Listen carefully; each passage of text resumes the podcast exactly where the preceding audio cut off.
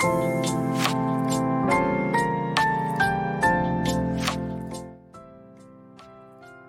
イク4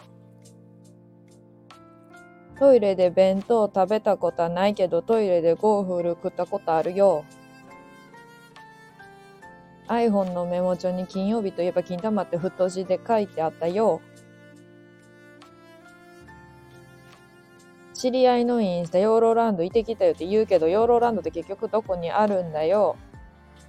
そんなことより靴紐ほどけとれるのに気づいて下りエスカレーターでしゃがんで靴紐結んでくれるやつは一体どこにいるんだよ。